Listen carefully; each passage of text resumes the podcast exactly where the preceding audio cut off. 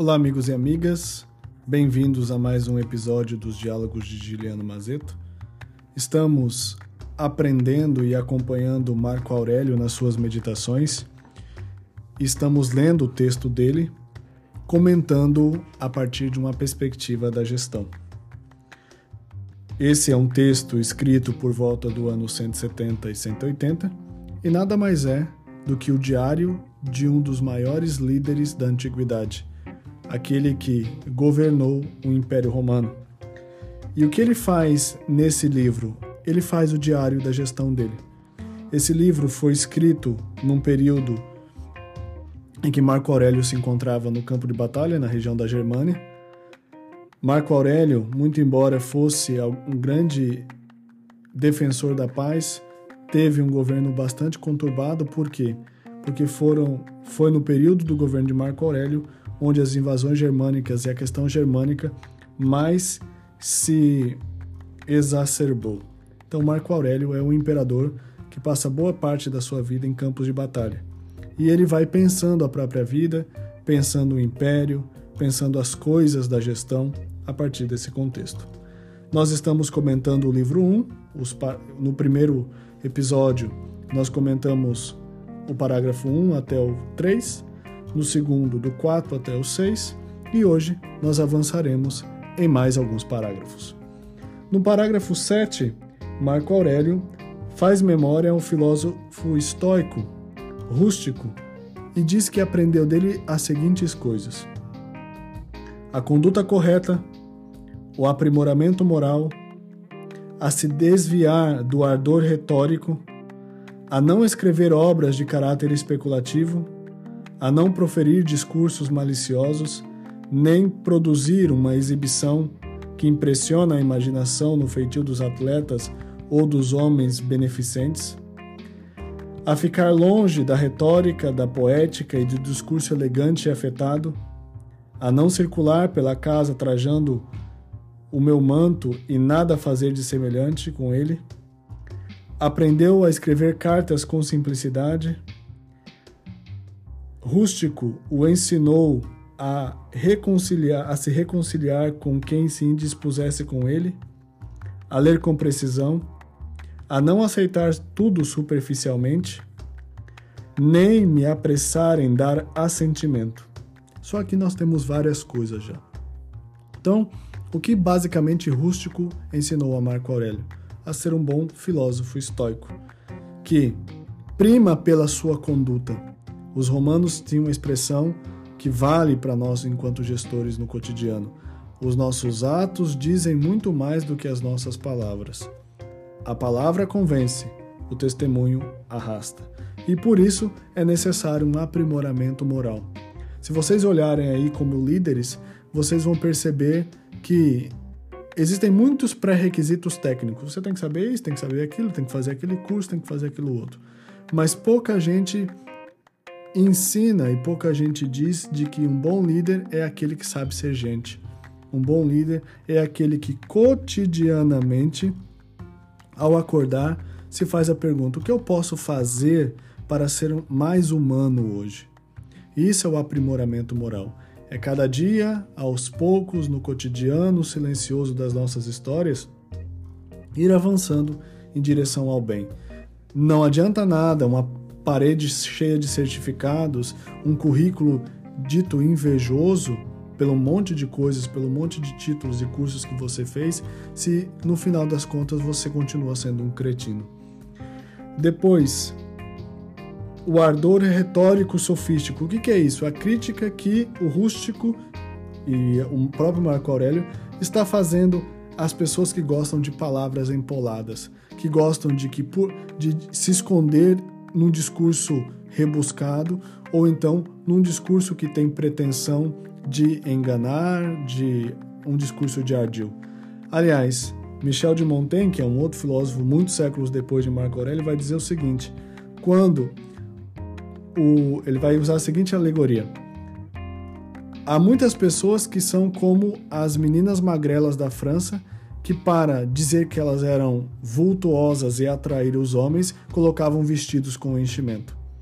E aí ele vai dizer o seguinte: há muitos discursos que são dessa maneira. Quando o argumento é fraco, a gente começa a empolar o discurso, aumentar e fazer uma verborragia. Então é não escrever obras de caráter especulativo, não proferir discursos maliciosos, nem produzir uma, uma exibição que impressiona a imaginação. Isso significa não ficar, como dizia meu avô, papagaiando para convencer as pessoas pelo esforço. Aliás, tem muitos líderes que querem convencer a gente pelo cansaço. Então eles falam, falam, falam, falam, falam, insistem, insistem, insistem, e de repente a gente fala: não, tá bom, tá certo, tá, vamos tocar dessa maneira. Depois, e aqui vem uma crítica do pensamento romano ao pensamento grego. O pensamento grego ele partia do pressuposto de que a clareza de uma ideia é a coisa mais bela, verdadeira que possa existir. No caso dos romanos, a lógica dos romanos é uma lógica prática. Por isso que, nesse momento, o Marco Aurélio vai dizer o seguinte: olha, cuidado com a retórica, com a poética, com os discursos elegantes e afetados. Isso não vai te levar a nada. Mas procure uma vida concreta, uma vida pautada no pragmatismo, no caso dos romanos, né? E aí vem uma coisa assim: não ficar ostentando coisas aí que vem tá refletido assim, não circular pela casa trajando o meu manto e nada fazer de semelhante.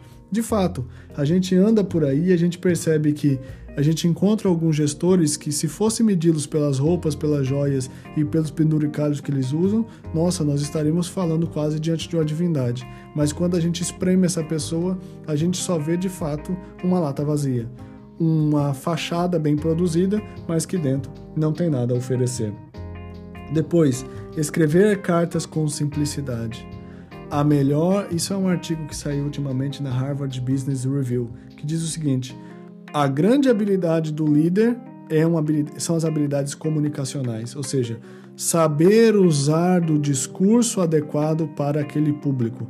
E cartas com simplicidade não significa que você tem que falar errado, não significa que você tem que ser tosco, não significa que você tem que ser mal educado. Significa que você tem que falar a linguagem adequada a aquela realidade.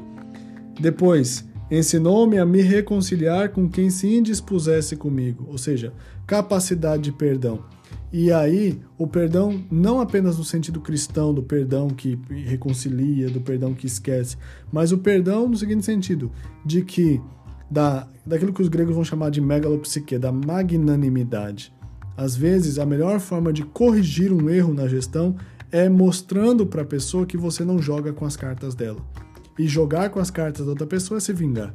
E em geral, como a gente observa nas crianças, a gente nunca se vinga proporcionalmente àquilo que nos afetou, mas sim a gente quer se vingar, a gente quer potencializar a dor, a gente quer ser mais enfático.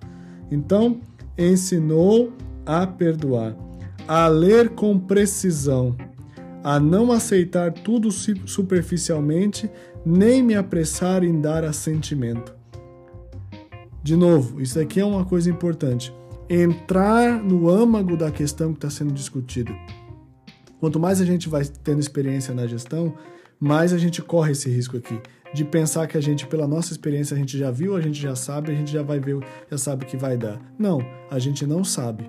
Toda experiência é nova e, por ser nova, ela é desafiadora. Por isso, nós precisamos ter a acurácia, entrar no âmago da questão e ler com precisão aqui não significa que eu tenho que ficar procurando pelo em ovo em documento, mas significa se perguntar quais são as intenções secundárias, qual é a real intenção dessa pessoa vindo aqui me dizendo essas coisas desse documento que está chegando. Depois, e aí ele vai para o próximo parágrafo, que vai falar de Apolônio, que também é um filósofo estoico. A liberdade e a ponderação à prova de contestação. E não ter outro guia, nem por um momento que seja além da razão.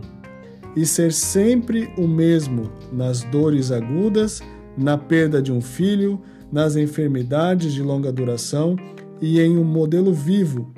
Ver distintamente que o mesmo indivíduo é capaz de ser tanto maximamente resoluto quanto ceder e não ser rabugento nas explicações.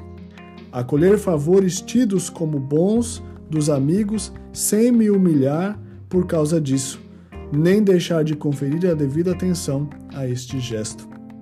Aqui ele está ensinando como se portar. Ele diz o seguinte: a liberdade e a ponderação à prova de contestação. Isso significa, e ele vai usar no, no, no grego a palavra amanfibolos, significa ter de fato a, a capacidade de juízo. Não um juízo enviesado, um juízo contaminado, mas um juízo capaz de discernir. O que Marco Aurélio está trazendo aqui, que ele diz que aprendeu do Apolônio, é a capacidade de discernimento. E outra coisa, por mais que nós sejamos seres de emoção e sejamos seres racionalmente emotivos, como nos prova hoje e nos ensina a neuropsicologia e a neurociência, é preciso buscar a ponderabilidade da razão. E aí vem uma coisa que é bastante importante no estoicismo, que é aprender a lidar com as situações da vida e com os problemas sem se tornar o problema. É aquilo que eles vão chamar de ataraxia, que é ter a mesma postura diante da vida. Uma postura que sabe acolher a dor nos momentos de dor, sabe acolher as alegrias no momento de alegria e que fundamentalmente diz o seguinte: aquilo que é externo ao homem contribui para a formação dele a partir do momento que eu lido com isso.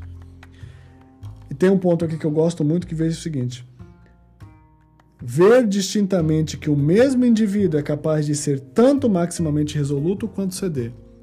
Esse é um dos, dos pontos que eu mais gosto no na, na meditação de Marco, nas meditações de Marco Aurélio, que é o humanismo de Marco Aurélio, que ele diz o seguinte: aprenda a entender que uma pessoa que é boa também é capaz de produzir atos maus. Aprenda que uma pessoa que sempre acertou é capaz de errar. Aprenda que uma pessoa que sempre, sempre esteve muito disponível, concreta, é capaz de um dia chutar o balde. Então, nós somos seres humanos capazes tanto de bem quanto de mal. E isso nos ensina a ser mais solidário com essa condição humana. A condição humana é essa condição de instabilidade, na qual o mesmo ser que produz coisas magníficas pode produzir o mesmo dano e às vezes em questão de segundos. Rabugento nas explicações. Quantas vezes, como líderes, a gente perde a paciência porque para nós a coisa parece que, tá, que é óbvia, mas para a pessoa não é. Se a pessoa demonstrar que está bem intencionada e que aquela pergunta é sincera, busque respondê-la de uma forma educativa e não de uma forma que a pessoa nunca mais vai querer perguntar para você. Por quê? Porque ela simplesmente ficou com medo de ser humilhada. Acolher favores tidos como bons dos amigos sem me humilhar por causa disso, nem deixar de conferir a devida atenção a esse gesto. Significa não dever favor. Isto é, acolher aquilo que te dá, mas ter o discernimento para entender que você não tem uma dívida, mas sim que você vai continuar cumprindo o seu trabalho e se for preciso amanhã desgostar aquele que lhe presenteou, você o fará. Depois, e aí vamos continuar nos próximos episódios. Vem dialogar.